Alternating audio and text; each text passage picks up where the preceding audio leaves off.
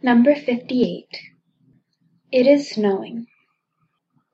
I like watching the snow. When I was a child I would watch the snowflakes gently falling on to my palm for hours.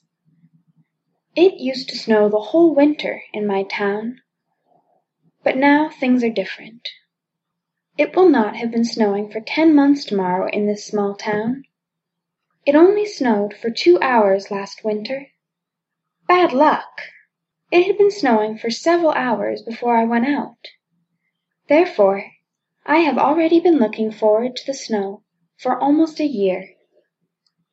My granny said that snowflakes were little fairies.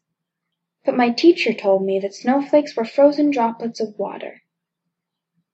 If he hadn't told me this I would have known about it from the other children, anyway.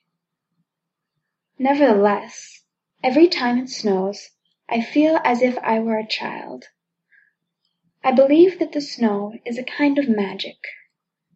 I still hope that it will snow soon. If it is snowing for a little bit longer this winter, then every dog has his day.